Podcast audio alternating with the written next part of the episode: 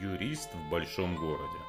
Здравствуйте, меня зовут Сергей Пирогов, и вы слушаете мой подкаст «Юрист в большом городе». Это подкаст для тех, кто хочет знать свои права, быть юридически грамотным, законно вести свою деятельность и не быть обманутым. Сегодняшний выпуск – это ответы на самые популярные вопросы, которые вы задали мне по теме «Брачный договор». Итак, первый вопрос. Что можно нельзя прописать в договоре? В брачном договоре можно прописать все, что касается имущества, имущественных отношений супругов, изменить режим собственности супругов так, как вы хотите, но в брачном договоре нельзя прописывать ничего, что касается личных, неимущественных взаимоотношений. Нельзя написать, кто кому должен сколько раз дарить цветы, с кем останутся дети, в каком случае распределяется имущество, каким образом, если кто-то кому-то изменил и так далее. Все это не является предметом регулирования брачного договора. Брачный договор – это документ, который регулирует исключительно имущественные отношения супругов и относится исключительно к тому имуществу, которое супруг супруги нажили в период брака. Второй вопрос. Где нужно регистрировать брачный договор и сколько это стоит? Брачный договор сам по себе регистрации не подлежит. Оформляется он в нотариальной форме у нотариуса. Стоимость такого оформления варьируется в зависимости от регионов, но примерно составляет от 10 до 12 тысяч рублей. Порядок цен такой. И если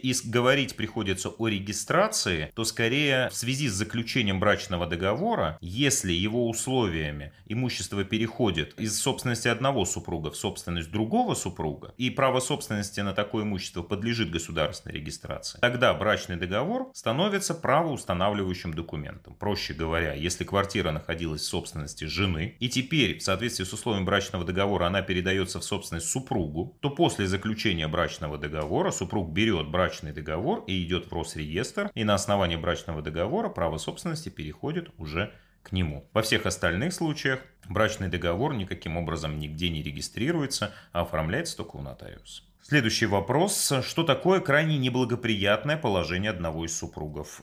Здесь, видимо, имеется в виду этот термин, это понятие, которое используется при оспаривании брачного договора. Крайне неблагоприятным положением супруга является любое положение, в результате которого его интересы были ущемлены. То есть брачный договор крайне несправедливое содержал условия. Ну, например, если один из супругов вложил большую часть денег в приобретение какого-то имущества, либо всего имущества, а затем супруги идут к нотариусу, подписывают брачный договор в соответствии с условиями которого все имущество переходит ко второму супругу. Таким образом, первый супруг, который вложил все денежные средства, оказывается без какого-либо имущества. Вот такое положение может быть признано неблагоприятным. Но здесь следует отметить, что само по себе такое условие брачного договора не делает его недействительным. Все это является предметом доказывания в рамках судебного разбирательства с учетом всех обстоятельств конкретного дела, конкретной ситуации. И нельзя сказать, что такое положение однозначно делает договор недействительным или даже однозначно ставит одного из супругов в то самое неблагоприятное положение. Как быть, если у супругов есть ипотека и кредиты? В данном случае это не является каким-либо препятствием к заключению брачного договора. И кредиты, и ипотечные, в том числе кредиты, могут быть разделены в соответствии с условиями брачного договора. Единственное, что если кредит оформленный на одного из супругов, переоформить на другого супруга, тем более если это касается ипотечного кредита,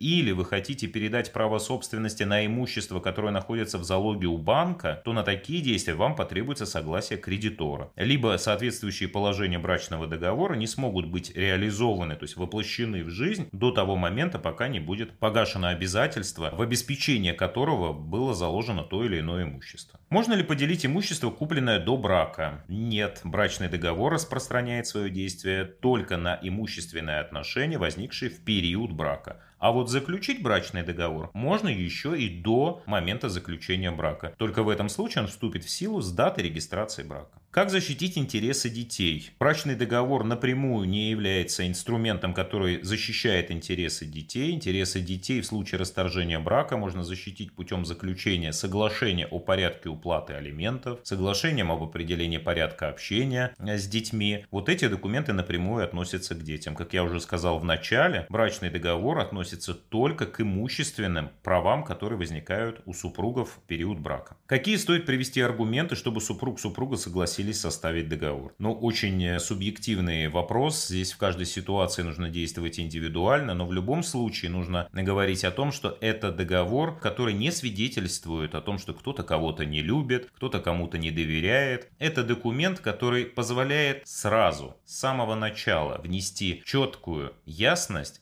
как будут складываться именно имущественные отношения. Знаете, у меня самая любимая формулировка в брачном договоре – это когда пишут примерно следующим образом. Имущество принадлежит тому супругу, на имя которого оно зарегистрировано. И при такой формулировке в течение всего брака супруги свободно каждый раз решают, покупаем машину, кому она будет принадлежать, или покупаем мы квартиру, либо какое-то другое имущество. И сразу все становится ясно. Ну и я уж молчу, если наступает тот самый печальный момент, когда брак расторгается, то при наличии брачного договора такое расторжение брака происходит намного, намного спокойнее, нежели без него. Можно ли изменить или расторгнуть брачный контракт? Да, его можно изменить и расторгнуть. Это обычный договор, который, соответственно, можно изменять или прекращать в соответствии с тем порядком, который предусмотрен Гражданским кодексом. Может ли быть заключен брачный договор, если брак гражданский? Брачный договор действует только при наличии законного зарегистрированного брака. Поэтому гражданскому браку это отношение никакого не имеет. Когда вы находитесь в гражданском браке, вы просто два физических лица, которые, ну так скажем, каким-то образом взаимодействуете и непосредственно сожительствуете. Брачный договор здесь не работает.